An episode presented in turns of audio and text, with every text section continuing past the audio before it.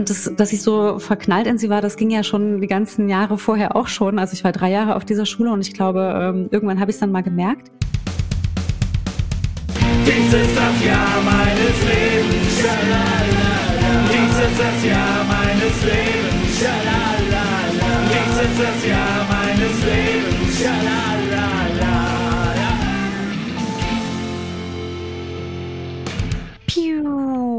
das Raumschiff landet im Jahr 2003. Herzlich willkommen, so viele Jahre zurück im Jahr 2003. Wir sind beim Podcast Das Jahr meines Lebens mit den beiden Hosts Patrick Steller, hallo. Hallo. Und Christiane Wittenbecher. Wir befinden uns in der Episode 2003 und wie ihr wisst, in dem Podcast besprechen wir immer ein Jahr unseres Lebens in nicht chronologischer Reihenfolge und erzählen uns gegenseitig, was uns für prägende Ereignisse in diesem Jahr widerfahren sind, was uns passiert ist, was, ähm, was wir gemacht haben, was wir selber angerichtet haben, was wir unterlassen haben. Alle Dinge eben, die uns geformt haben und uns zu diesen Menschen gemacht haben, die wir jetzt sind. Und der äh, übliche Disclaimer muss natürlich auch im Jahr 2003 wieder an die richtige Stelle, vor allen Dingen bei Jahren, die schon so lange zurückliegen. Das ist natürlich ein sehr subjektiver Podcast, in dem wir über unsere Erinnerungen sprechen und über Dinge, die uns passiert sind. Und wir wissen natürlich sehr genau, dass es da keinen Anspruch auf absolute Wahrhaftigkeit gibt, denn wir erinnern uns, wir haben, wir erzählen uns Geschichten über unser Leben, die liegen sehr lange zurück. Ähm, die Geschichten werden genährt von äh, davon, wie wir jetzt auf diese Sachen gucken oder von Menschen, die uns Sachen erzählt haben oder von Fotos. Also es gibt eine ganze Reihe von Dingen, die diese Erinnerungen verfälschen. Also dessen sind wir uns natürlich bewusst. Ähm, deswegen seht das uns nach, wenn ihr der Meinung seid, nee, Moment mal, ich kannte dich da schon, Chrissy, oder ich kannte dich da schon, Patrick. Das war eigentlich ganz anders. In unserer Erinnerung war es so, wie wir es erzählen. Genau. Und jetzt tauchen wir einfach mal direkt ein ins Jahr 2003. Äh, und zwar wieder mit der Hilfe von Patrick, der uns einen kleinen musikalischen Zusammenschnitt zusammengeklebt hat, damit wir erstmal so musikalisch, emotional erstmal so rein, voll reinballern ins Jahr bevor wir uns damit beschäftigen, was war da eigentlich los? Ballern ist ein gutes Stichwort. Wieder 30 Sekunden aus der Hölle zusammengeschnitten. mehr haben wir ja nicht. Mehr haben wir nicht von der GEMA äh, geordert. Deswegen ist es kurz und heftig. Leg los. Lifestyle determines my dance style. My lifestyle. No one knows what it's like. Yes. So crazy right now. Go show it's your birthday. We gon' party like it's your birthday. Wake me up, wake me up inside. Can't wake up,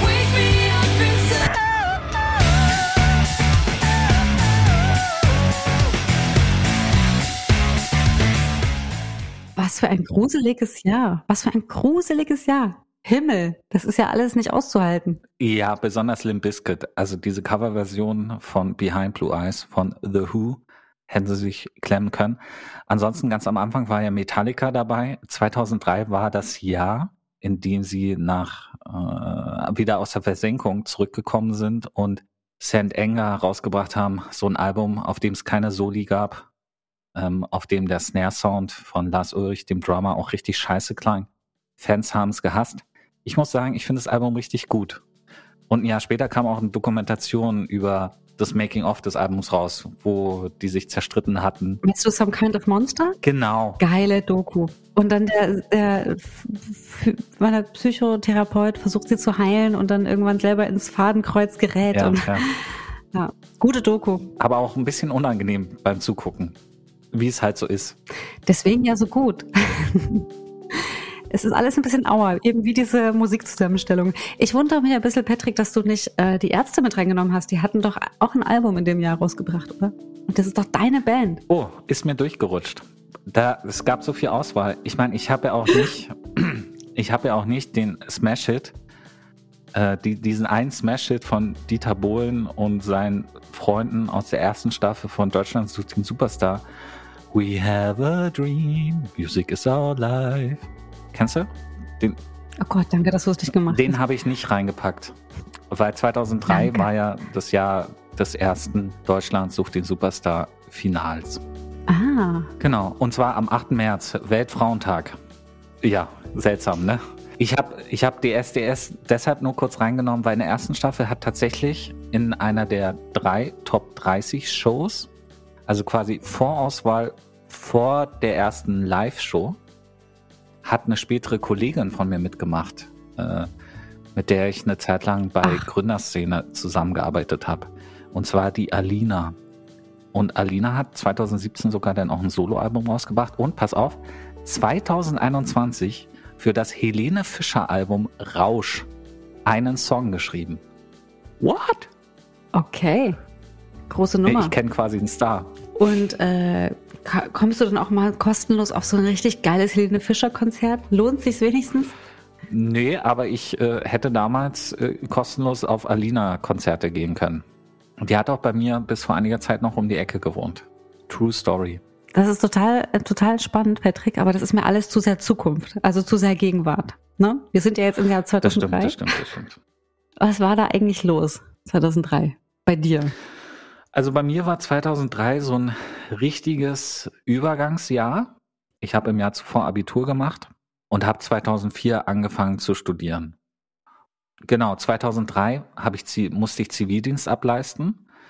Der fing ja im Herbst 2002 an und endete dann, äh, ich glaube, im Sommer 2003. Also zu der Zeit hat Zivildienst, glaube ich, neun Monate gedauert. Ähm, den habe ich in einer Wäscherei verbracht im evangelischen Diakonissenhaus Berlin-Teltow. Und dort haben Behinderte gearbeitet und haben Wäsche gewaschen für ähm, so Hotels, Gaststätten, äh, Privatpersonen teilweise. Und ich war der Wäschefahrer. Ich habe dreckige Wäsche abgeholt und wieder und die saubere Wäsche wieder ausgefahren. Und äh, das war dann auch quasi immer eine Belohnung für die Mitarbeitenden, wenn sie sich gut benommen haben, wenn sie gute Arbeit geleistet haben, dann durfte durften immer ein, zwei Leute mit mir mitfahren auf den Touren. Das war so mein erster Kontakt zu Menschen mit Behinderung. So, so, so ein echter, durchgängiger Kontakt hat mich. Ich finde das total spannend, weil äh, dazu wollte ich dich jetzt gerade fragen, weil ähm, es wird ja jetzt gerade wieder diskutiert, dadurch, dass wir keinen ähm, Grundwehrdienst mehr leisten müssen, also die männliche, der männliche Teil der Bevölkerung, gibt es natürlich auch den Zivildienst nicht mehr. Und es wird ja jetzt immer wieder diskutiert, ob man es nicht doch in irgendeiner Form wieder einführen sollte. Ich finde die Idee gar nicht so uncharmant, aber würde das vielleicht auch gar nicht auf, auf den männlichen Teil beschränken. Ich habe nämlich den Eindruck, dass alle Menschen, mit denen ich gesprochen habe, die Zivildienst gemacht haben, dass die alle etwas extrem Gutes daraus mitnehmen, was sie für ihr ganzes Leben geprägt hat. Wie war denn das bei dir? Äh, ja, also für, für mich war Zivildienst auch so ein bisschen eine, wie eine Rettung, weil ich wusste nach dem Abitur nicht wirklich, was ich studieren soll. Also es war nur klar, ich möchte studieren. Ich hatte so ein gutes Abi, ich konnte alles studieren. Und diese, diese schiere Fülle an Auswahlmöglichkeiten hat mich total gelähmt. Weil ich, weil es wäre mir auch nie in den Sinn gekommen, ähm, abzubrechen, wenn ich nach ein, zwei Semestern merke, das ist nichts für mich sondern ich dachte, ich habe einen Schuss, der muss sitzen. Und deswegen war ich ganz froh, dass der Zivildienst, dass es den Zivildienst gab. Um, ähm, natürlich hat, ich, hat er mich auch menschlich weitergebracht. Wie gesagt, es war mein erster Kontakt zu Menschen mit Behinderung. Ich, wie soll ich sagen, es gibt, es gibt keine echten Erlebnisse, die mich so aufgerüttelt haben. Ich war schon immer ein empathischer Mensch. So, und ich hatte auch nicht wirklich Berührungsängste. Aber es ist halt schon mal was anderes, wenn du die ganze Zeit zwischen den Leuten stehst und, und, und damit anpackst und dich mit denen unterhältst und äh, versuchst da ein Gespräch mit denen ans, ans Laufen zu kriegen.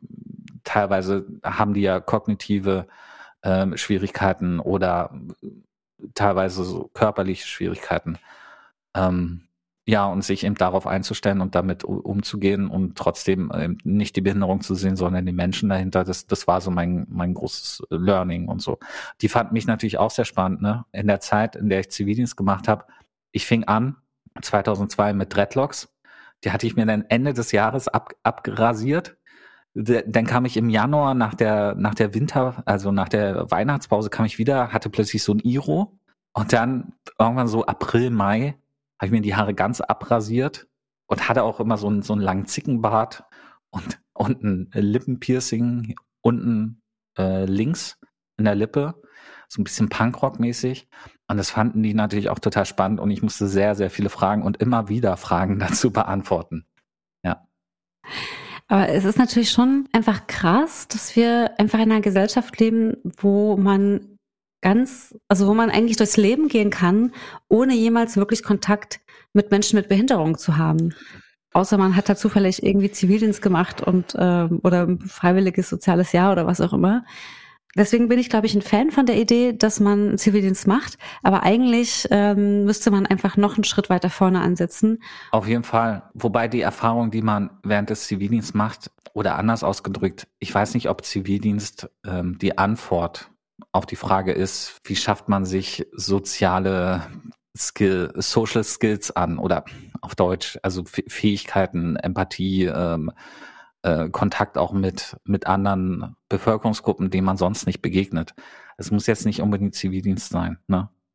War ja auch so ein Aus, Ausbeutungsverhältnis. Ne? Ich habe relativ wenig Geld dafür bekommen für äh, vollwertige Arbeit. Die Leute, die in Behindertenwerkstätten arbeiten oder in so Wäschereien, ne, werden ja minimalst unterbezahlt. Die kriegen ja nicht mal Mindestlohn. Also das ganze System ist schon eher ein ausbeuterisches, auch wenn man was Gutes rausziehen kann. Ja, absolut. Also ich glaube auch, dass da Zivildienst da nicht die Antwort drauf ist. Also er hatte natürlich gewisse Vorteile, habe ich immer so gesehen in Gesprächen mit, äh, mit Menschen, die das gemacht haben.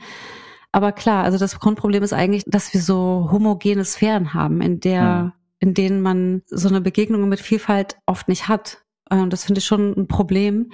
Insofern ist also der Zivildienst sicherlich nicht die Antwort drauf, aber ich habe schon das Gefühl, dass die Leute, die den Zivildienst gemacht haben, da irgendwie zumindest um diese Erfahrung bereichert waren und auch eine gewisse Sensibilität hatten für bestimmte Themen und auch vielleicht auch eine gewisse Demut, ähm, was so was die eigenen Privilegien angeht. Das war mein Eindruck. Ja, für Frauen gibt's ja so ein Äquivalent äh, freiwilliges soziales Jahr oder freiwilliges ökologisches Jahr, mhm. FEJ.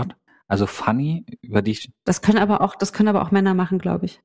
Heutzutage. Damals auch, doch stimmt, damals konnte man es auch freiwillig machen, weil man komplett ausgemustert wurde, ne? Aber die meisten Menschen, die komplett ausgemustert wurden, also die nicht mal tauglich für den Zivildienst waren, was äußerst selten ist, da musst du schon irgendwelche, keine Ahnung, ähm, Krankheiten haben, irgendwelche, ähm, wie nennt man diese krank chronischen Krankheiten, wo du nicht schwer arbeiten darfst oder so. Genau, aber ich wollte nochmal kurz zurück aufs freiwillige soziale Jahr oder äh, freiwilliges ökologisches Jahr, FIJ, FSJ, irgendwie sowas. Äh, Fanny hat das gemacht, von der habe ich ja auch schon ein paar Mal erzählt, zu dem Zeitpunkt meine Freundin, die hat das im Tierheim gemacht. Sie fand das so geil, dass sie dann 2003 im Herbst auch eine Ausbildung zur Tierpflegerin begonnen hat. Es hat ein bisschen gedauert, bis ich mich dran erinnern konnte.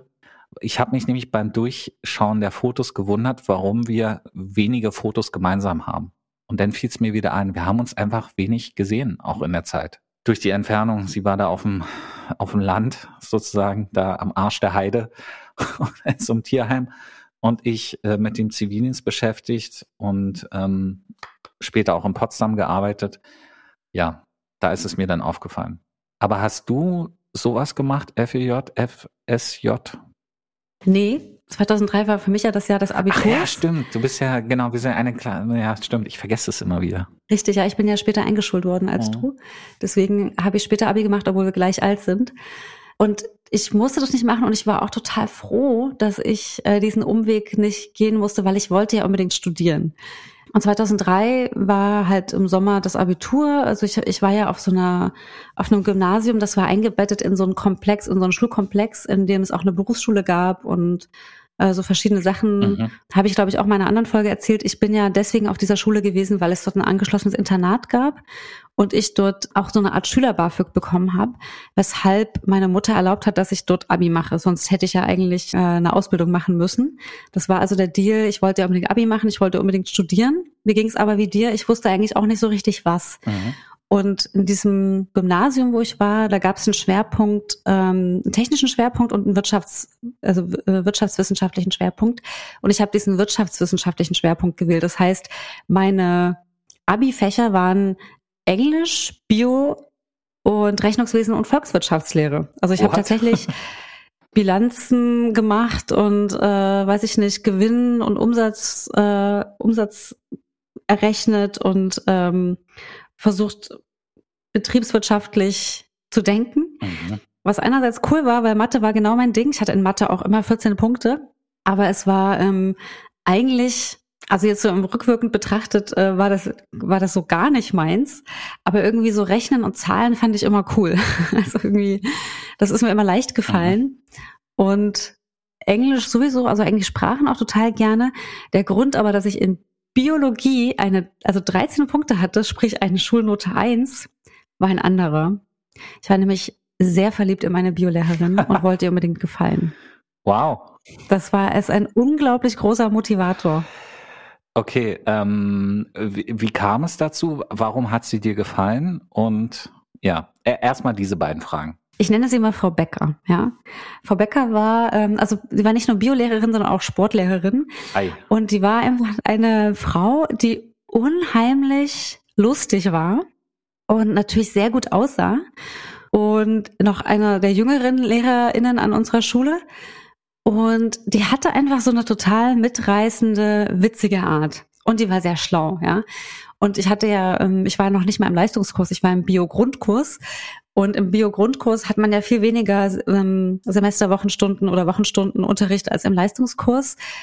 Und sie hatte den Anspruch, dass sie unseren Bio-Grundkurs, dass sie genauso viel Wissen reinpackt wie in den Leistungskurs. Also sie hatte diesen, sie hatte so einen kompetitiven Ansatz und meinte, ich will hier beweisen, dass ihr als Grundkursklasse genau das gleiche rafft und am Ende drauf habt wie meine äh, Nachbarleistungskursklasse, die halt irgendwie zwei, drei Stunden mehr in der Woche Bio hat.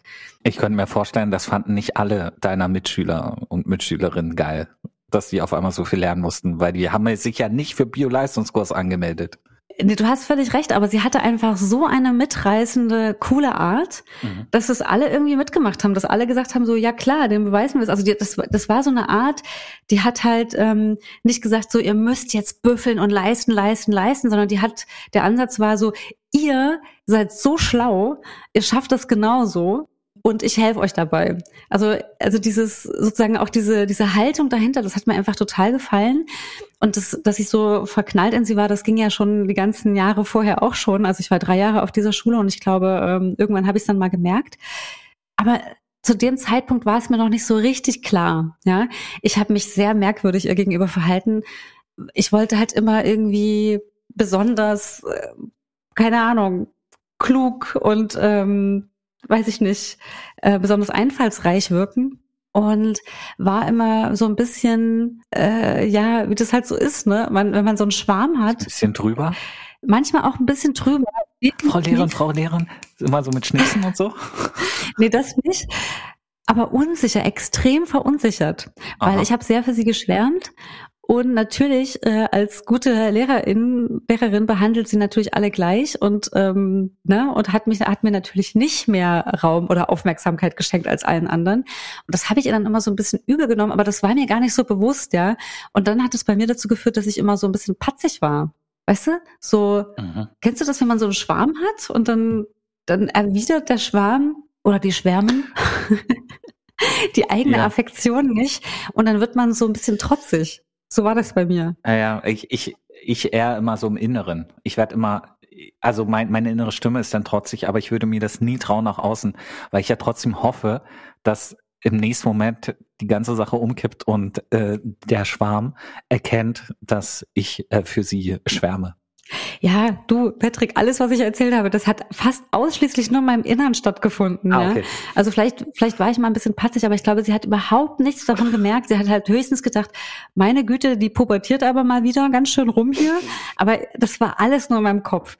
Und hm. ich habe ich hab sie verehrt, diese Frau. Und ich weiß noch, dass sie ähm, zum Abschluss des Jahres hatte sie uns mal irgendwie alle sogar zu sich nach Hause eingeladen und da haben wir irgendwas, frag mich nicht, irgendwas gebastelt oder vielleicht haben wir im Jahr zuvor Plätzchen gebacken oder sowas.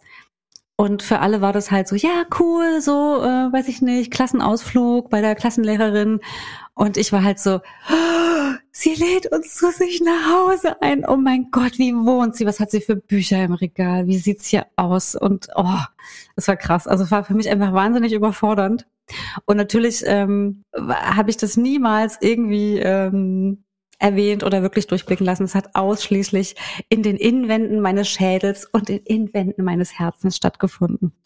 Ich wollte gerade fragen, das heißt, äh, du hast es auch nicht irgendwelchen Freundinnen erzählt oder äh, vielleicht äh, dein, deiner Schwester oder so. Das wusste auch niemand, dass du für die schwärmst. Nein, das hätte ja ein gewisses Maß an Reflexionsfähigkeit vorausgesetzt, die es mir erlaubt hätte, darüber mir im Klaren zu sein, dass das Verliebtsein ist. Weil das ging natürlich nicht. Hm. Ich war natürlich vorher schon auch mal verknallt und so, aber ich hatte das, also ich, also das ist ja etwas, was überhaupt nicht geht, ja in, in, in einen Lehrer oder in eine Lehrerin verliebt zu sein und vor allen Dingen in eine Frau. Das war mir zu dem Zeitpunkt überhaupt nicht klar, dass ich auch Frauen mag. Ach so. Und das war sozusagen die erste, die erste Frau, in die ich äh, mich verguckt hatte. Also das, das hat, also es gab überhaupt kein Konzept, überhaupt keine Worte dafür. Also äh, niemals hätte ich das jemandem sagen können. Hattest du zu dem Zeitpunkt eigentlich einen Freund? Oder warst du Single und wärst rein theoretisch frei gewesen für die Lehrerin? Ach, sie hätte mich doch nur fragen müssen, hätte ich alle stehen und liegen lassen. Nein, also ich war natürlich hochgradig naiv und äh, weiß ich nicht, total jung. Also äh, wenn sie, wenn sie mich direkt angesprochen hätte, hätte ich wahrscheinlich äh, gestammelt und wäre weggelaufen oder so ähnlich. Aber um deine Frage zu beantworten, ich hatte einen Freund, Aha. den Sebastian. Der Den Sebastian, war Sebastian. mein Freund. Der Sebastian, Ich- ja. Wir waren äh, Ja, Basti, Sebi, Ja. Sebastian, hast du mal Sebastian gesagt, ne? Naja, du weißt ja, wir verändern ja Namen. Er hieß natürlich nicht Sebastian, er Ah ja, hieß stimmt. anders. Ja. Okay. Also es gab keinen Sebastian, er hieß anders. Aber wir nennen ihn jetzt mal Sebastian. Er war in der Okay. Parallelklasse Mhm. und wir waren zusammen, aber so wie man halt zusammen ist, wenn man so, weiß nicht, wie alt war ich da, 19, 20? Ja, also Sebastian und ich, das hat eigentlich super funktioniert. Aber äh, es gab auch diverse Probleme, die wir hatten. Nämlich zum einen hatte mir einmal sehr übel genommen, dass ich wieder angefangen habe zu rauchen. Okay. Ich hatte ja schon als Teenie angefangen zu rauchen, dann habe ich das aufgegeben für ihn, weil Aha. er mich drum gebeten hat. Hab äh, vor seinen Augen meine Packung Zigaretten zerknüllt und in den Mülleimer geworfen, weil ihm das ja wichtig war, dass ich halt, ne, er, er war sportlich, er ist im Fußballverein gewesen und ich und seine Olle, seine Freundin raucht halt, fand er nicht so gut. Ähm, ich habe aber wieder angefangen heimlich und da wir in der Parallelklasse waren, standen wir immer auf den auf unterschiedlichen Schulhöfen. Mhm. Ähm, seine Gang stand immer drüben und ich stand, wir standen immer genau da, witzigerweise, wo unsere Biolehrerin, also unsere Klassenlehrerin, ihren Vorbereitungsraum hatte. Und sie hatte immer, ähm, es gibt, da, damals gab es diese Ausstellung ähm, Körperwelten. Und da gab es so Fotos von von Raucherlungen und die hat sie immer so ins Fenster gestellt, dass wir auf unserer Raucherinsel da immer drauf gucken konnten. Cheeky. Was ich auch schon mal einen sehr lustigen Move fand von ihr ja, sehr cool. äh, wirklich ein sehr, sehr guter Move. Aber weißt du, wir standen da halt immer so, Zigarette geraucht, so, oh, das sieht echt übel aus. Ey, voll, voll übel. Also so eine Lunge willst du nicht haben, ne? So war das immer gewesen. Und dann kam der Sebastian irgendwann mal dann doch auf meinen Schulhof, in mein Territorium. Weil er knutschen wollte. Er wollte knutschen und naja, was musste er sehen? Dass ich eine Fluppe zwischen meinen Fingern hatte. Und was musste er schmecken? Einen, einen Rauchermund. Bäh. Ekelhaft. Ja. Ist Ja. lustig, weil meine erste Freundin, also nee, stimmt gar nicht. Meine zweite Knutschfreundin hat auch geraucht. Wir waren 15. Das erzähle ich an anderer Stelle nochmal. Und es war schon auch echt ein bisschen ekelhaft. Es Also- ist verdammt ekelhaft. Super Mädchen, aber das mit dem Rauchen, ich, ich habe ja während der Schulzeit gar nicht geraucht. Oder vielleicht mal so partymäßig eine Kippe, so wie man das halt so macht, so eine rauchen und dann. ähm, ich habe erst später im Studium angefangen zu rauchen. Das ist da, wenn andere Leute aufhören, habe ich immer, immer so ein bisschen antizyklisch. ja. Ja, man muss, man muss antizyklisch sein. ne? Ich habe ja leider schon mit 13 angefangen und dann immer mal wieder aufgehört. Aber um noch kurz auf Sebastian zurückzukommen. Wir haben es tatsächlich geschafft, unsere Verbindung, unsere Partnerschaft, ich finde, Partnerschaft ist ein viel zu erwachsenes Wort für das, was man mit 19 haben kann. Aber sagen wir mal, unsere Naja. Verbindung, Also Fanny und ich, wir wollten heiraten. Oder ich hätte sie geheiratet. So. Man kann mit 19 auch andere Partnerschaften führen. Wollte ich nur sagen. Ja, okay. Ich spreche jetzt mal von mir, ne? Also jetzt rückwirkend betrachtet war das natürlich jetzt nicht das, was ich als Partnerschaft sehen würde. Mhm. Und Hat er sich verlobt? Nee, wir haben es aber tatsächlich geschafft, äh, sozusagen auch nach dem Abi, als dann jeder so seine Wege gegangen ist und jeder hat was anderes studiert in einer anderen Stadt, haben wir schon versucht, eigentlich das noch aufrechtzuerhalten, ging aber nicht lange gut. Und ich glaube, es hat sich nach dem Abi, also das, dieses Jahr, dieses Abi-Jahr 2003 war für mich halt so eine krasse Zäsur. Und ich bin dann irgendwann nach Leipzig gewechselt und ab da an war irgendwie klar, hey, nee, wir sind krass, wir sind voll viel zu unterschiedlich. Ähm, und wir haben schon sehr unterschiedliche Leben geführt. Er schon relativ gut gut eingebettet. Er hatte auch eine schwierige Familiengeschichte, aber eigentlich schon gut eingebettet und ja, ich musste halt auch im, während der Schulzeit einfach schon viel arbeiten und habe in der Gastronomie gearbeitet und bin auch gerne mal so im Unterricht dann eingeschlafen, weil ich einfach sehr erschöpft war. Wurde dann von der Rechnungswesenlehrerin auch immer sehr äh, charmant vor allem dann bloßgestellt weil mir wieder mal die Augen zugefallen sind, während sie von Eröffnungsbilanzkonten sprach.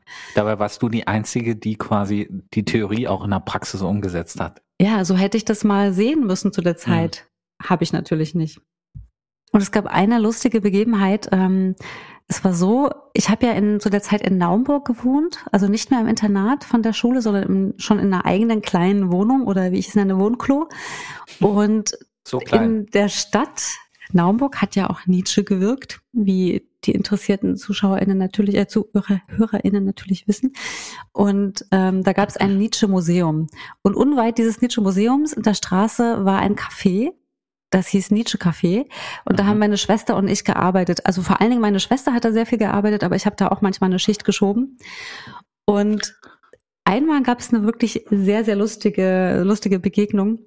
Es war so, dass sie irgendwie die Nachmittagsschicht hatte also nach der Schule, sie war ja in Naumburg in der Schule, hatte sie irgendwie so einen Dienst. Äh, nachmittags war das immer eher so, da kamen immer so die kulturinteressierten Menschen ins Café und abends war es immer so ein bisschen mehr so Richtung Kneipe, wo dann Leute halt zum Trinken kamen. Und äh, an dem Tag hatten wir so ein, haben wir quasi eine Übergabe gemacht. Wir, wir haben uns den, die Klinke in die Hand gegeben und dann erzählt man noch kurz, was war so los und was ist alle und so weiter. Und sie sagte mir, ja, heute Nachmittag, da war so ein richtig netter älterer Herr da ähm, man muss dazu sagen, dieses Nietzsche Café, das war wirklich vis-à-vis -vis von dem Museum. Da haben sich viele Leute verirrt, die eigentlich ins Museum wollten und dann haben sie aber da doch einen Kaffee getrunken. Und das war immer sehr gediegen, da war nachmittags eigentlich nicht viel los. So, und sie meinte, ja, da war dieser total nette Typ und die hätten sich dann über Nietzsche unterhalten und ähm, der sei sehr interessiert gewesen hätte angekündigt, am Abend wiederzukommen. Also meinte sie, nur dass du es weißt, wenn der uns verwechselt, ne, also vielleicht hat er das dann nicht mehr auf dem Schirm, dass wir Zwillinge sind. Wundere dich nicht, wenn dich einer anspricht und so tut, als würde er dich kennen. Das ist dieser Typ voll nett. Und dann war das so, dass ich dann abends die Schicht hatte und es war aber irgendwie nicht viel los. Ich habe ja relativ früh zugeschlossen und dann eine Freundin getroffen und habe draußen noch gewartet auf die Freundin, weil die mich da abholen wollte. Und sehe ich so aus der Ferne, so im Scheinwerferlicht, sehe ich so ein Menschen mit Cocktailkleid und Hut und äh, Absatzschuhen auf mich zutorkeln. Also erst so auf mich zulaufen und dachte, huch, wer ist sie denn? Und irgendwann merkte ich so, okay, die kann ja kaum stehen, kaum gerade gehen. War sie sehr groß auch? Sie war sehr groß. Du ahnst schon, in welche Richtung ja. das geht. Sie kam irgendwie immer näher und irgendwann ähm, stand sie so in einem Laternenlichtkegel, dass ich gesehen habe, oh, ist ein Typ und war aber total nett einfach hat einfach total nett mit mir geredet und ich war halt erstaunt dass er so ähm, ja so so vorbehaltlos äh, freundlich auf mich zuging und ja, der hat wirklich so mit mir geredet, als würde er mich kennen und meinte, ja, ich habe ja vorhin erzählt, dass ich hier mit meinem Camper auf der Vogelwiese stehe. Also das sind irgendwie 500 Meter weiter weg gewesen. Ja, und ach, das war ja so nett vorhin mit, äh, mit ihm. Und da habe ich mir schon gedacht, ah, okay, das könnte der Typ sein. Und dann hat er erzählt, ja, ähm, er trägt ja so gern Frauenkleider und zu Hause darf er das nicht und deswegen nimmt er immer seinen Camper, fährt irgendwie quer durch Deutschland, übernachtet dann da und abends geht er dann aus, wenn er sich traut und zieht ja. seine Klamotten an und will die halt gerne einfach ausführen und zeigen.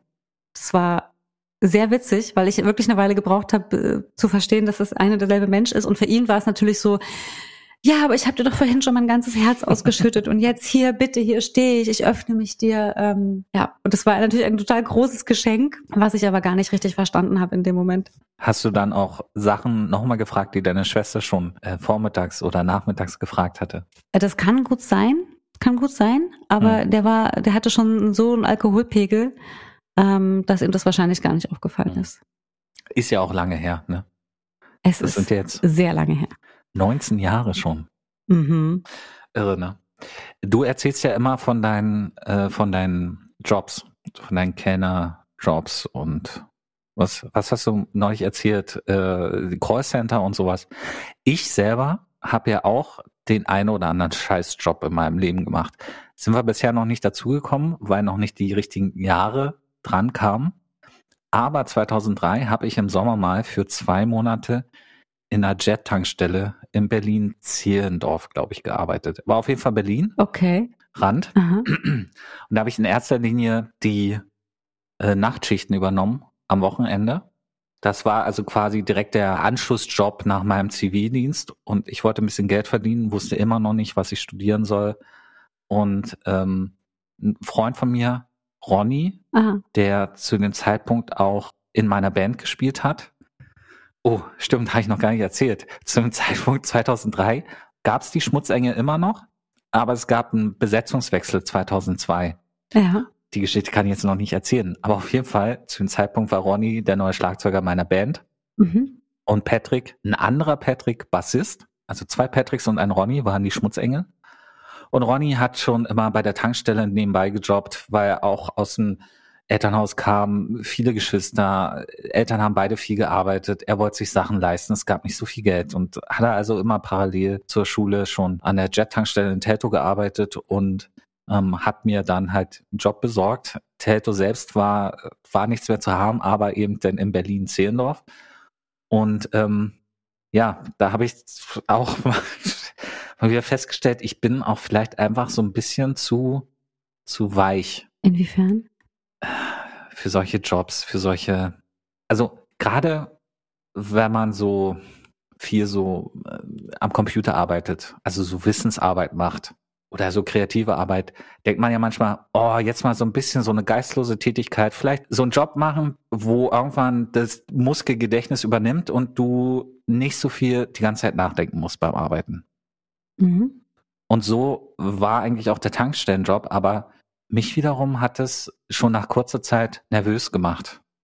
Ich habe dann immer angefangen, mich zu challengen, Dinge anders zu machen.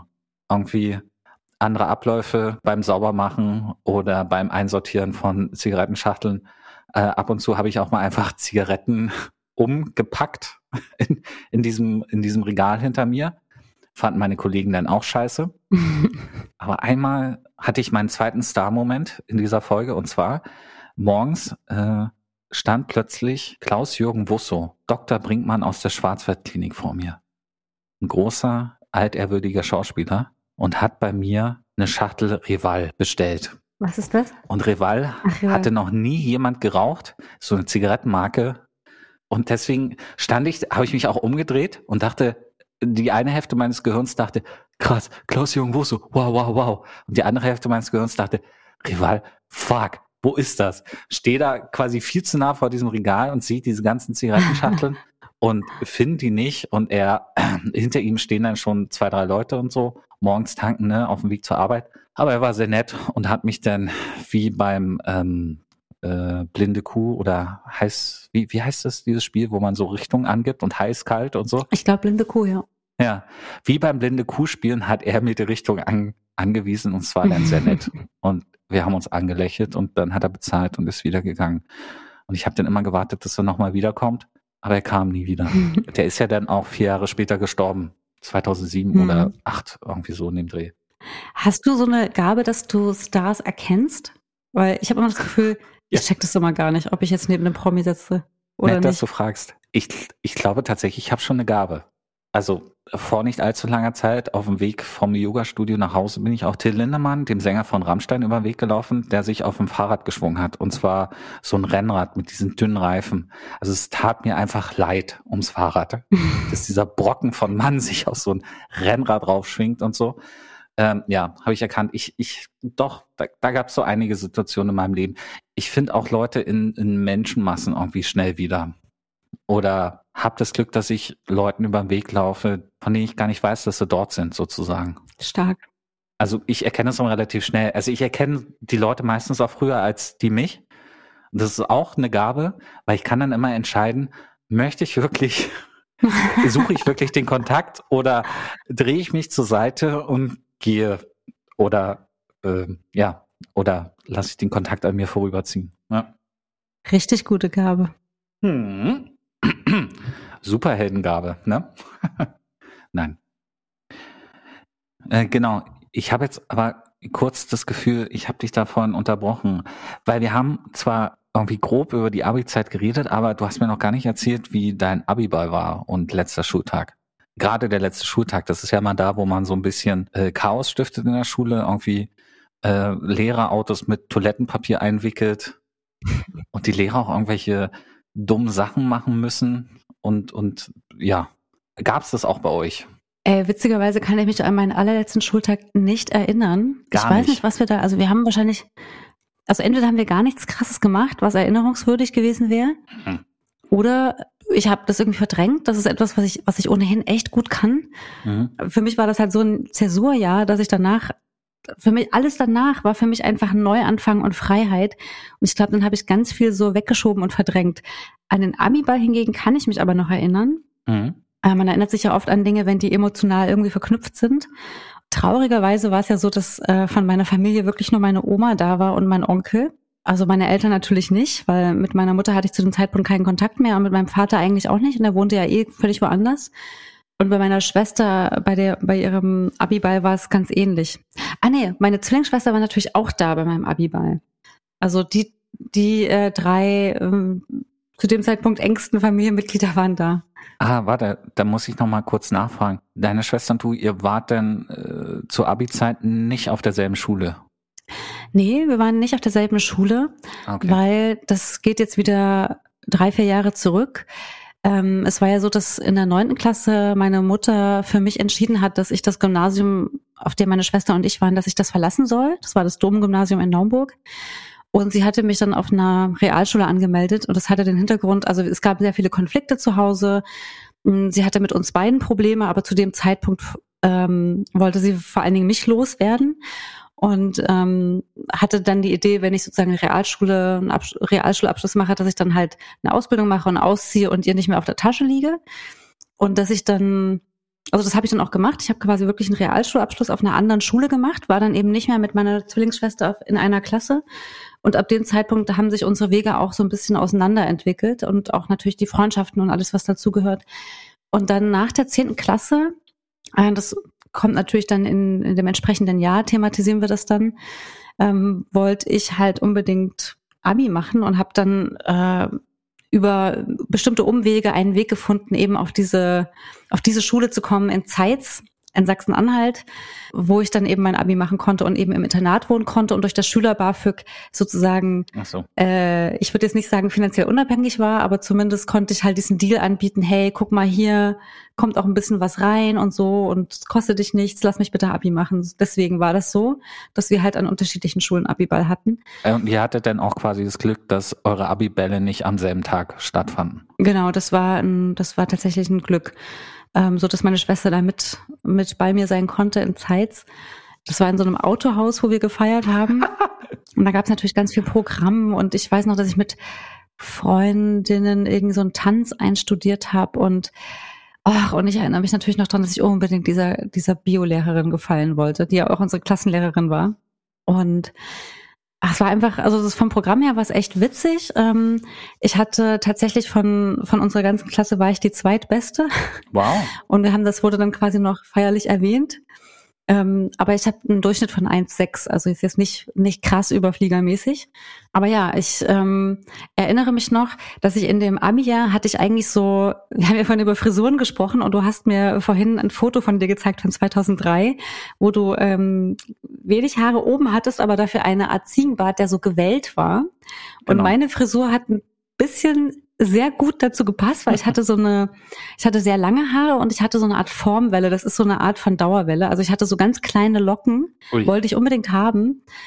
Ähm, und dann habe ich aber irgendwie in dem Jahr, ich weiß nicht warum, ich habe mir die Haare abschneiden lassen. Ich war bei einem Friseur und es gab so Friseure, äh, weil das konnte ich mir natürlich alles nicht leisten, aber es gab so Friseure, die haben immer Modelle gesucht für ihre Azubis. Ja.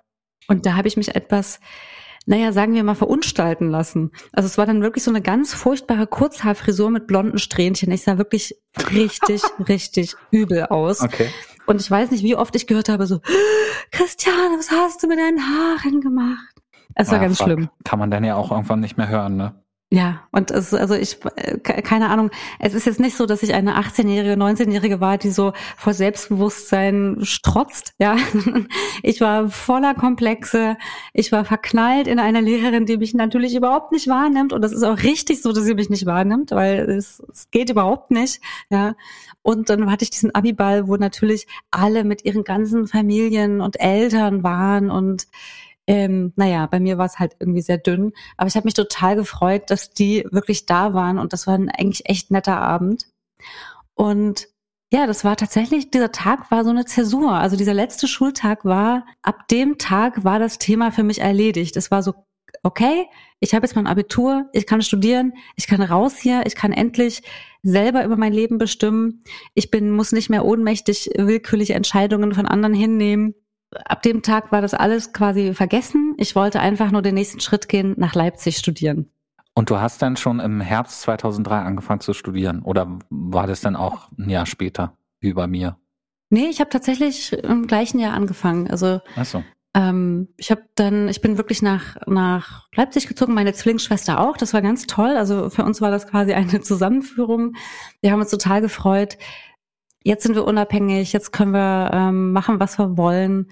Es war natürlich, es begann natürlich auch eine Zeit, in der wir auch wahnsinnig viele Gastrojobs gemacht haben und was auch immer, ähm, weil das finanziell natürlich immer dünn war und wir auch keinen Unterhalt bekommen haben und ähm, BAföG auch nur eine Zeit lang. Aber wir haben einfach in der gleichen Stadt gewohnt, wir haben an der gleichen Uni studiert, es war einfach großartig. Und ich hatte mich dann eingeschrieben für Politikwissenschaft und habe das dann auch wirklich bekommen, damals noch Diplomstudiengang.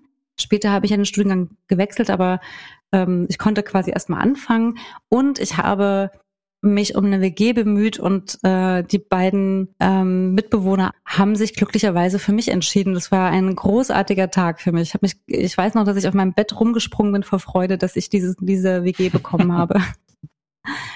Du hast ja gesagt, dass du in der Zeit ähm, Zivildienst gemacht hast und dass du sozusagen noch so einen Puffer hattest zwischen ich weiß, ich will studieren, aber ich weiß noch nicht was und dann der eigentliche Studienbeginn.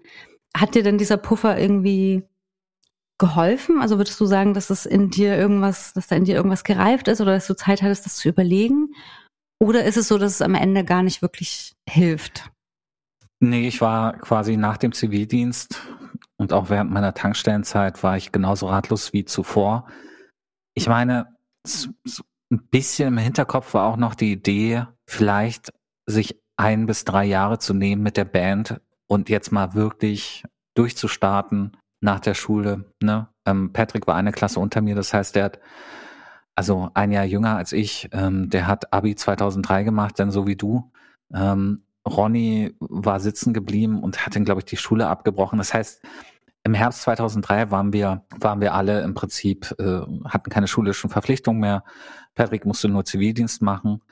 Und ja, das war so eine Idee. Ähm, Es gab quasi so eine Sollbruchstelle, wo man jetzt ja, was komplett anderes hätte machen können. Genau. Aber gleichzeitig hatte ich auch das Gefühl, dass die anderen auch nicht so mitziehen. Also da, da war nicht wirklich so eine gemeinsame Vision. Das war so, ich, ich musste mich weiter um, um alles Mögliche kümmern, Auftritte organisieren und, und, und so. Und deswegen hatten wir in dem Jahr auch, ich glaube, zwei, maximal drei Gigs. Äh, Das ist viel zu wenig, weil man durchstarten will. Ne? Und, und ein Gig davon war auch für so ein Foto, äh, für so ein Videodreh, weil wir, wir haben für ein Lied, ähm, was wir aufgenommen hatten, wollten wir unbedingt ein Musikvideo machen, was dann mega aufwendig wurde. Also kalt. Kann ich, kann ich dann auch gerne verlinken und auf YouTube hochladen. ist, glaube ich, ganz lustig, weil da sieht man mich auch noch mit Iro und diesem Lippenring. Unbedingt, das muss in die Shownotes. Ja, und das haben wir Anfang des Jahres gedreht und hatten, ähm, also da gibt's eine Story in dem Video und äh, wir hatten verschiedene Locations. Wir haben bei einer, bei einer Klassenkameradin von Patrick, äh, die hat in so einem riesigen Haus in Potsdam gewohnt, in so einer Villa, haben wir auf dem Dachboden alles weggeräumt und, und dann gedreht. Und ähm, in, in Teltow, Stahnsdorf, Kleinmachnow und Umgebung auch so ein paar Außenszenen. Wir haben so, so einen Typen gefragt, der so ein, so ein Restaurant hatte, ob wir im Restaurant drehen könnten, konnten so dramatische äh, Streitszenen zwischen dem Protagonisten des Videos und seiner Freundin. Und, ähm, und ab und zu wollten wir dann auch noch so ein paar Live-Bilder haben von, von so einem Konzert. Dafür haben wir ein Konzert gemacht. War super und das Video war dann fertig und ja, wir saßen erstmal da und ich habe die anderen versucht, so ein bisschen anzutreiben, dass sie sich auch mal um, um Gigs kümmern. Aber da kam halt nichts bei rum. Wir haben uns also quasi immer nur so zum Proben getroffen und abgehangen und zwar Spaß gehabt, aber in mir war trotzdem so ein Teil, der mehr wollte. Und das war ja auch noch vor YouTube zum Beispiel. Ne? Du hattest Ambitionen. Ja, ich hatte Ambitionen und das war vor YouTube. Das heißt, es gab gar nicht so die Möglichkeit, sich, wie es heutzutage ist, äh, mit, mit, mit als Amateur äh, oder als besserer Amateur sich mit, mit, mit seiner Kunst zu präsentieren. Ne? Man musste Gigs haben, man, man musste live spielen und hoffen, dass man entdeckt wird. Man musste CDs, Kassetten, Zeug produzieren und an Plattenfirmen schicken, in der Hoffnung, unter Vertrag genommen zu werden. Ähm, genau, und weil ich da halt kein gutes Gefühl hatte, das hat mich natürlich noch ein bisschen ratloser gemacht. Die Panik stieg. Meine Eltern waren unzufrieden. Ähm, die dachten, ja, also die hatten Angst, dass ich irgendwie mein Leben verschwende, nicht, aber dass ich, die konnten einfach nicht verstehen, dass ich nicht, dass ich nicht losstudiere, weil ich da irgendwie immer Bock drauf hatte, weil ich alles studieren konnte. Und es gab in der Zeit auch einige schwierige Gespräche und, und glaube ich auch Streits. Ähm, ich weiß nicht, ob die es rückblickend auch so sehen würden. Auf jeden Fall hatte mein Vater dann irgendwann die Schnauze voll und kam eines Tages in mein Zimmer und meinte, Patrick, du schreibst doch gerne. Du bist doch gerne kreativ. Pass auf, Du kannst ein Praktikum machen bei den Potsdamer Neuesten Nachrichten. Äh, ein Freund von mir kennt den Fotografen. Ich habe dir einen Praktikumsplatz besorgt. Am 1. Oktober kannst du anfangen. Oder 1. September, irgendwie sowas. Habe ich mich erstmal gefreut. War dann natürlich auch gleich so ein bisschen sehr aufgeregt und auch ein bisschen ängstlich. Fremde Menschen und, und Redaktion. Also quasi, ich auf einmal dachte ich, ja doch, Journalismus klingt eigentlich ganz gut, da kann man ja alles Mögliche machen. Das ist ja so wie das BWL-Studium für Leute, die in die Wirtschaft wollen. Hattest du vorher schon mal jemals über Journalismus nachgedacht oder war das der erste Impuls in die Richtung? Das war so tatsächlich der erste Impuls. Ah. Und ich war natürlich auch ein bisschen froh, durch dieses Praktikum hatte ich dann ja, da, da äh, konnte ich dann die Frist äh, für die Studienanmeldung verstreichen lassen und hatte nochmal ein Jahr Ruhe sozusagen dadurch habe ich es dann auch dankbar angenommen. Und ähm, die Potsdamer Neuesten Nachrichten oder PNN ist ja so eine, die, die gehören zum Tagesspiegel. Ähm, das heißt, so die, die, die, der überregionale Teil war der gleiche wie beim Tagesspiegel und in Potsdam wurden dann halt Lokalnachrichten produziert. Ist ja natürlich eine super Bühne, um Sachen zu lernen. Ich hatte ähm, nette Kollegen, Kolleginnen um mich herum. Äh, da hatte auch so ein wie nennt man die? Nicht Azubi, sondern die ein Volontär war da, Micha, der hat mich so ein bisschen unter die Fittiche genommen und wie man es auch so kennt, so ein, so ein alter, knurriger Redakteur, der aber irgendwas in mir gesehen hat und der immer super nett zu mir war und zu den anderen immer eher so ein bisschen kurz angebunden. Ich wusste auch nie, womit ich das verdient habe. Wahrscheinlich hat er sich in mich gesehen, keine Ahnung. Und ich weiß noch, mein erster, mein erster Beitrag war über einen Computerkurs für afrikanische Geflüchtete. Also so richtig deep. Weißt du, was ich total interessant finde? Ähm, also erstmal total witzig, dass, dass der Journalismus in Deutschland es deinem Vater zu verdanken hat, dass du Journalist geworden bist, was ich großartig finde. Und am Ende hat es ja auch ermöglicht, dass wir uns überhaupt getroffen haben, aber das ist das 2014. Was ich auch interessant finde, ist, dass du gesagt hast, es war eine tolle Bühne. Und da habe ich jetzt irgendwie gedacht, ähm, dass du eigentlich eigentlich bist du ja voll die Rampensau, ne? Also mhm. du hast, ähm, du hast wahnsinnig viele Talente und du hast auch ein Sendungsbewusstsein. Du willst eigentlich auf die Bühne.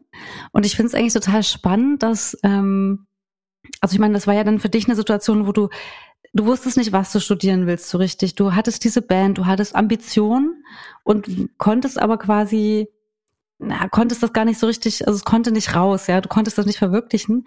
Und dass dann ausgerechnet Journalismus vielleicht für dich genau die perfekte Zweitbühne war, sozusagen. Dass du halt die Talente, die du hast, schreiben, Geschichten erzählen, mhm. weiß ich nicht, dich präs also präsentieren, äh, heißt ja nicht immer, dass man, also ich finde ja, wenn man sagt, jemand hat ein Sendungsbewusstsein und äh, ist so ein bisschen Rampensau, dann heißt es ja nicht automatisch, dass man immer sich selbst präsentiert, sondern man, man will ja irgendwas produzieren. Also meistens eine Geschichte oder irgendwas, ja. Mhm. Ähm, also finde ich total spannend, dass das sozusagen dann für dich dein äh, so, wie sagt, auf Englisch würde man sagen, ähm, it did the job. Ja, also das ist für dich vielleicht ein guter, ja, eine gute Zweitbühne war. Stimmt das oder ist das totaler Quark, wenn ich das jetzt so interpretiere?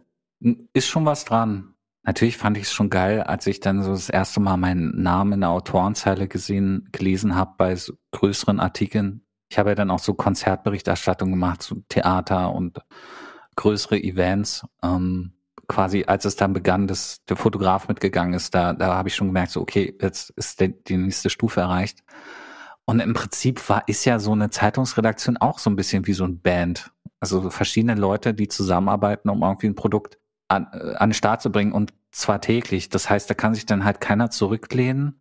Im Gegenteil, ich kannte mich auch nicht so gut aus. Das heißt, ich hatte auch so eine, so ein paar Mentoren, die mich auch gepusht haben. Das hat mir schon gefallen. Also klar, ich wollte, ich wollte senden, ich wollte Dinge erzählen, die mich interessiert haben. Was auch wahrgenommen wird. Also du wolltest genau. auch Menschen erreichen. Genau. Hm. Ich wollte aber auch nicht jetzt komplett im Vordergrund stehen. Ne? Für sowas muss man ja dann mhm. zum Fernsehen gehen, Moderator werden oder so. Die, diese Gedanken hatte ich mir naja. noch gar nicht gemacht. Also wir fragen uns ja auch immer so ein bisschen, was, wenn uns was passiert ist in einem Jahr oder wir haben was gemacht, wir haben eine Erfahrung gemacht. Würdest du sagen, dass das rückwirkend betrachtet sehr prägend war für dich? Dass es sowas wie eine pfadabhängige Entscheidung war? Auf jeden Fall, weil ich habe dann ja auch, als das Praktikum vorbei war, Ende des Jahres, ähm, haben wir vereinbart, dass ich als freier Mitarbeiter weiterarbeiten kann. Also nicht direkt sofort, weil ich hatte mir schon für Januar bis März 2004 ein Anschlusspraktikum besorgt in, in Gardelegen, lustigerweise da in der Stadt, in der ich geboren bin. Und aber als nachdem dieses Praktikum vorbei sein sollte, äh, durfte ich zurückkommen und das habe ich dann auch gemacht und habe dann dort weitergeschrieben, weiter an meine äh, an meinen Skills, an meinen Fähigkeiten gearbeitet und dann wurde auch relativ schnell klar, dass ich Stud äh, Journalismus studieren möchte. Also war natürlich eine, eine große Entscheidung, die 2003 angefangen hat, also die, die an Anfang 2003 genommen hat. Ich muss aber sagen, rückblickend, und es wird noch spätere Folgen geben, in denen ich erzählen kann, dass ich, dass ich mich massiv teilweise darüber geärgert habe, dass ich Journalismus studiert habe. Ich war dankbar, etwas zu haben, auch etwas, was man potenziell studieren kann. Es fühlte sich im ersten Moment richtig an. Aber ich glaube, ich hätte noch mehr, noch mehr suchen können. Ob, ob da nicht da draußen etwas ist, was noch mehr mein, meine Aufmerksamkeit oder mein, meine, mein, mein Engagement fesselt. Weil später war es so, ich, ich kann mit den wenigsten Journalisten gut. Also in der Redaktion war es cool und so. Und ich habe aber später auch in anderen Redaktionen gearbeitet und ähm, ich habe besonders oft Probleme mit männlichen Vorgesetzten gehabt. Das fing lustigerweise auch bei den Potsdamer Neuesten Nachrichten an. Ähm, CVD. Ich fand den irgendwie, der war der Einzige, bei dem ich immer das Gefühl habe, der kann mich eigentlich nicht leiden. Ich weiß nicht, ob da was dran ist, bis heute nicht. Ähm, aber glücklicherweise hörte der auf, als mein Praktikum zu Ende war. Und ähm, aber auch da, wo wir uns kennengelernt haben, 2014, ähm, wir hatten beide einen Chef, mit dem ich nicht zurechtkam. Und, und diese, dieses Chefthema, das zieht sich auch ein bisschen durch mein Leben. Also auch da war es so ein, so ein Moment, wo mein Weg in so eine Richtung gegangen ist und wo Dinge immer wieder, wo sich Abläufe immer wieder wiederholt haben. Interessant. Also ich würde auch sagen, also 2003, ähm, für mich war das auf jeden Fall ein Jahr, was so eine pfadabhängige Entwicklung in Gang gesetzt hat. Und deswegen war das nach Leipzig kommen, nach Leipzig ziehen, jetzt endlich das Studium anfangen. Das fühlte sich so an, so krass nach Freiheit an. Also im Sinne von selbstbestimmt. Mhm. Jetzt kann ich entscheiden, was will ich eigentlich studieren. Natürlich war das überhaupt nicht frei, ne? weil ich hatte kein Geld. Ähm, alles war knapp. Ähm, klar, die Mieten waren noch deutlich günstiger, als sie das jetzt sind, aber Und dafür gab es zum Beispiel auch keinen Mindestlohn und wir haben in Gastrojobs fünf Euro verdient. Also ich hatte auch Gastrojobs, die wollten mir weniger zahlen. Ich glaube, das gleiche habe ich an der Tankstelle auch verdient. Irgendwie. Das war die Zeit, Ja. ne? Kann man sich heutzutage gar nicht vorstellen.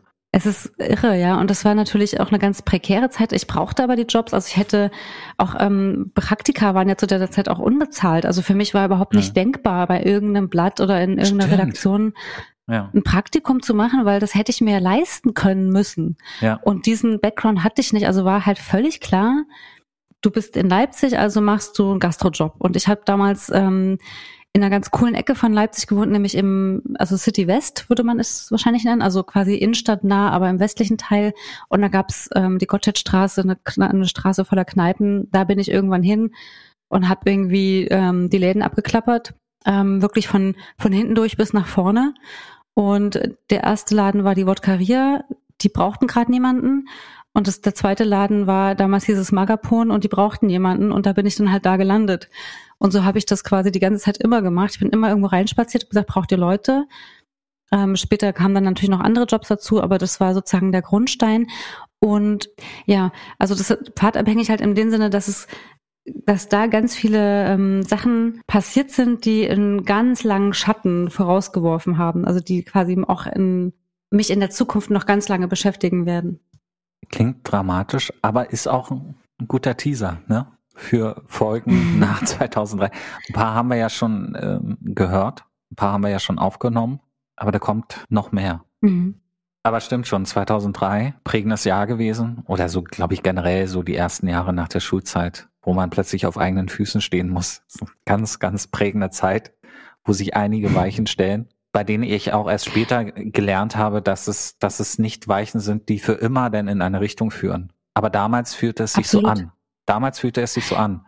Ich muss die richtige Entscheidung treffen. Ja, und das ist doch krass. Das ist mega krass. Das ist ja heute immer noch so bei jungen Menschen und ähm, heute hast du ja noch mehr Möglichkeiten und es gibt ja, also ich, wir haben leider immer noch einen großen Zusammenhang zwischen Herkunft und Bildungserfolg, aber es ist schon vieles besser als ähm, vor 19 Jahren. Hm. Ähm, und trotzdem gibt es ja immer noch diesen großen Druck, Leute wissen nicht, was sie studieren wollen. Hauptsache erstmal studieren, bloß keine Ausbildung. Und dann sitzt man da, macht dann irgendwie freiwilliges soziales Jahr und dann weiß man immer noch nicht, was man machen will, weil woher soll es auch kommen? Und ich finde es halt so krass, weil es wird mir auch immer so gespiegelt, jetzt bist du erwachsen, jetzt kommt das Erwachsen, jetzt ist der Spaß ist vorbei, der Ernst des Lebens.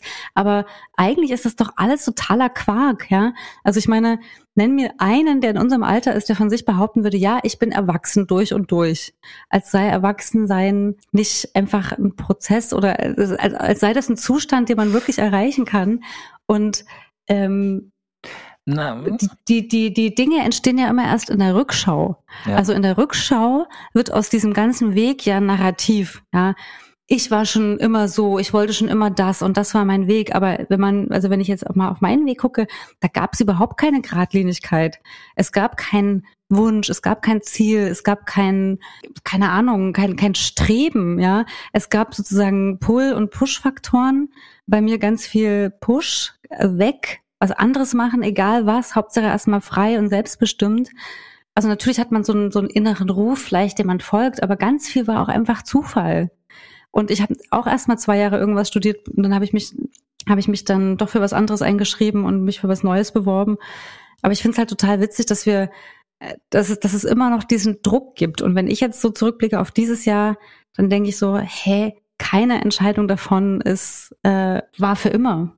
Hm. Ich glaube, es ist auch ein guter Schlussakkord, um so langsam die Schlussrunde einzuläuten, oder? Ja. Bevor wir das machen, wollte ich gern noch ein, naja, nicht Rätsel, aber eine Ankündigung, die ich in der allerersten Folge gegeben habe, ähm, mal einlösen. Also einen weiteren Teil dafür. Scheiße, ein bisschen kompliziert ausgedrückt. Du erinnerst dich, in der ersten Folge habe ich erzählt, ich wäre fünfmal in meinem Leben beinahe gestorben. Okay.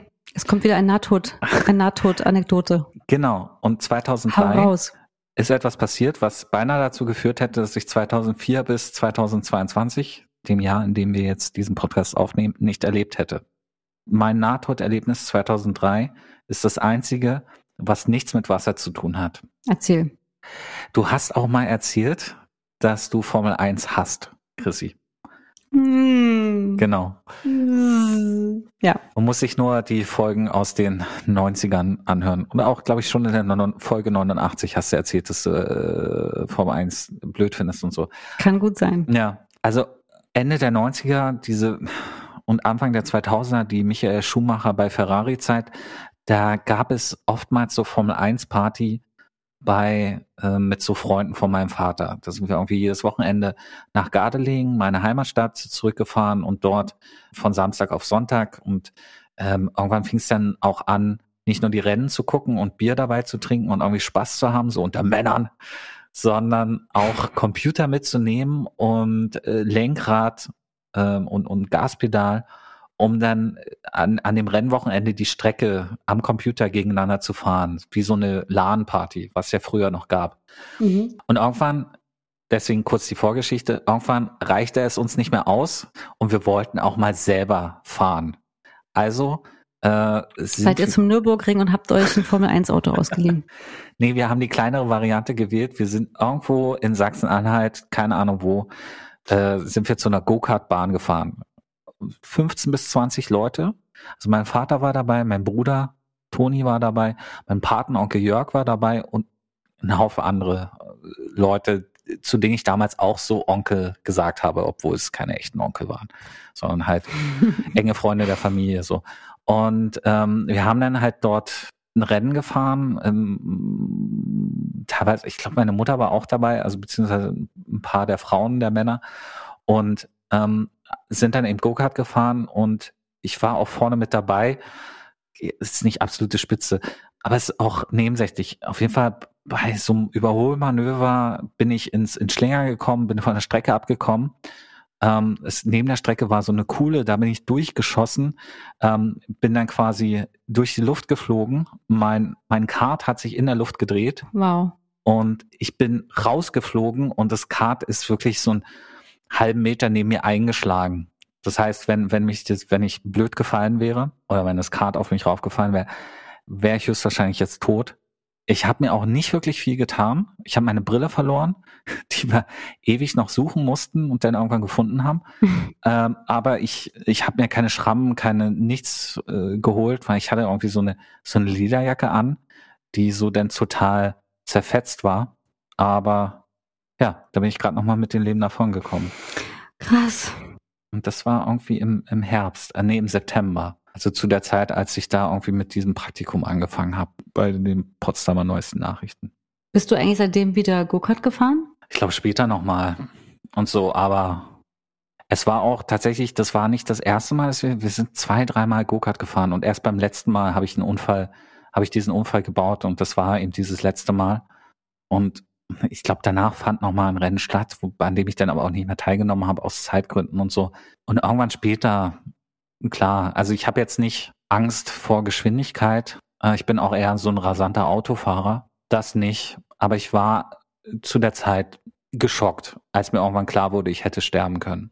Im ersten Moment wurde mir das nicht klar. Aber es hat jetzt nicht Auswirkungen auf mein späteres Leben gehabt. Ich wollte gerade fragen, war dir das in dem Moment klar oder auch erst in der Retrospektive, wie ernst das war? Ich glaube tatsächlich, es war mir nicht mal so richtig klar in dem Jahr, also in den Monaten danach. Das kam irgendwann später mal.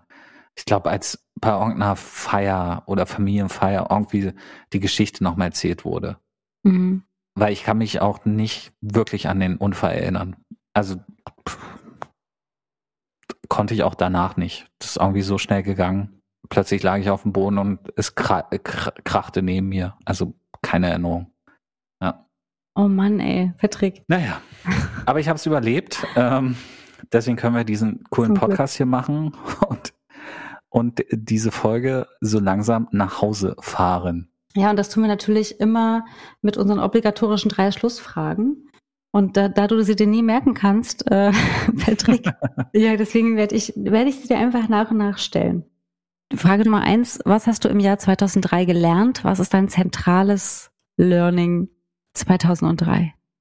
Es kam nur so ein bisschen am Rande vor, aber ich glaube, 2003 habe ich gelernt, dass meine Ambitionen für die Band ein bisschen zu groß waren und dass die große Karriere nicht stattfinden wird. Ein schmerzhaftes Learning. Ja. Was, hast- was hast du 2003 gelernt, Chrissy?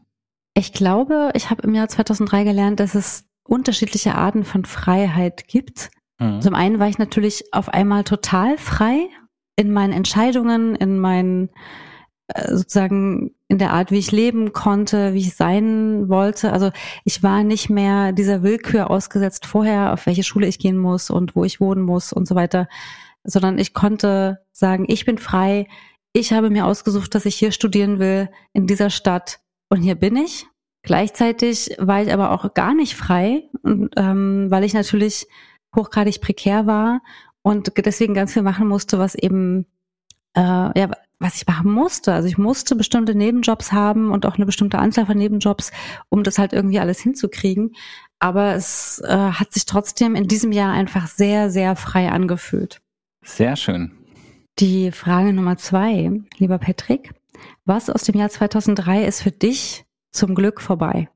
Sagen wir mal so, wenn wir in die Shownotes den Link äh, zum Instagram-Profil oder Fotos aus der Zeit reinpacken, äh, wird man sehen, dass ich in dem Jahr so ein, ähm, wie hieß der, es gab so einen Koch, Ralf Zacher, Rolf, Rolf Zocher, aber so, so einen österreichischen Koch mit so einem Zickenbart und Glatze. Ähm, das war so mein Style und ganz ehrlich, ich frage mich bis heute, warum Fanny mit mir Sex hatte in diesem Jahr, weil dieser Bart ging eigentlich gar nicht.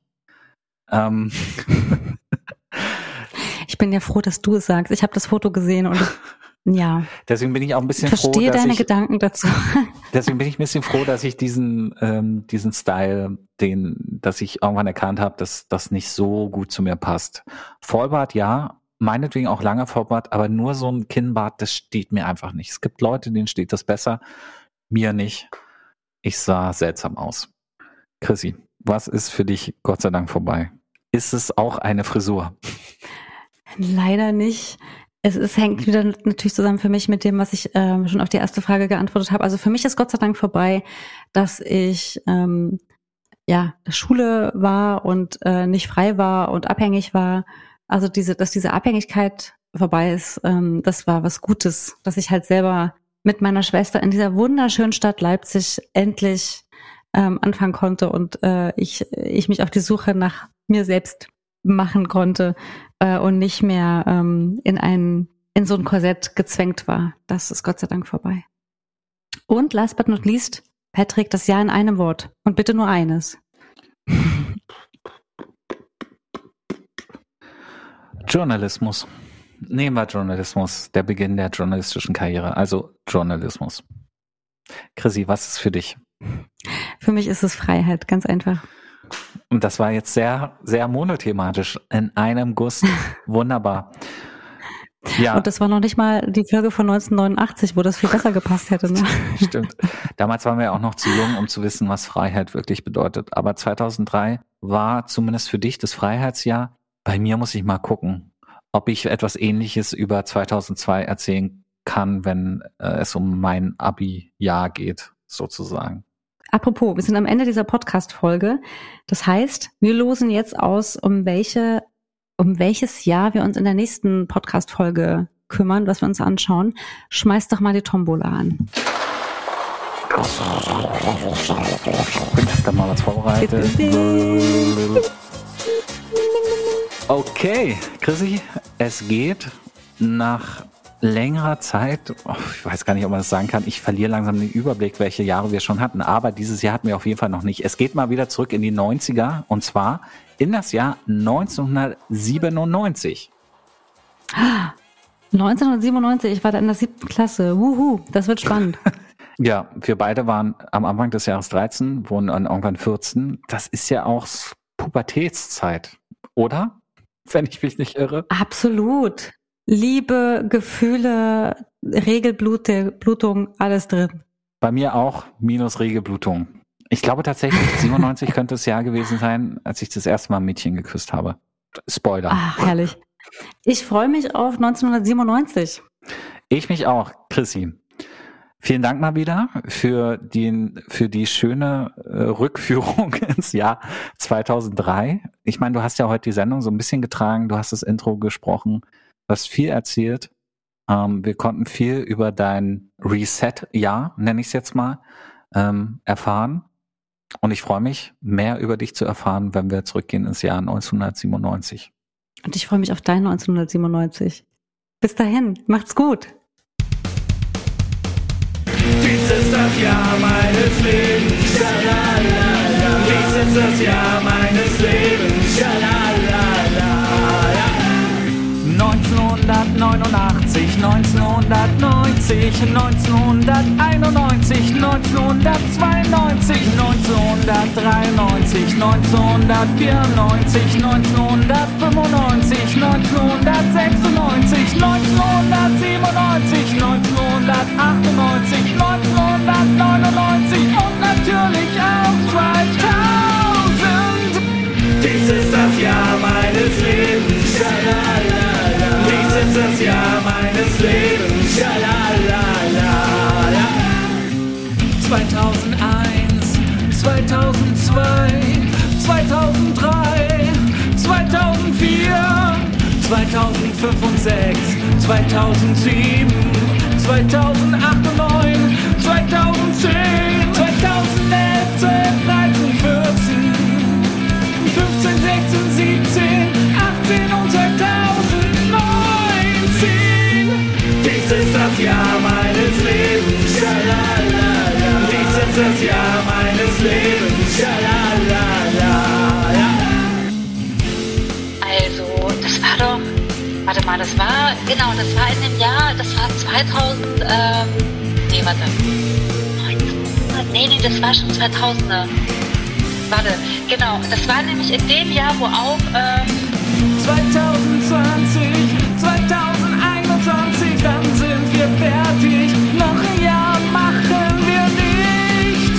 Dies ist das Jahr meines Lebens. Schalala. Dies ist das Jahr meines Lebens. Schalala. Dies ist das Jahr meines Lebens. Schalala. Dies ist das Jahr meines Lebens. Schalala.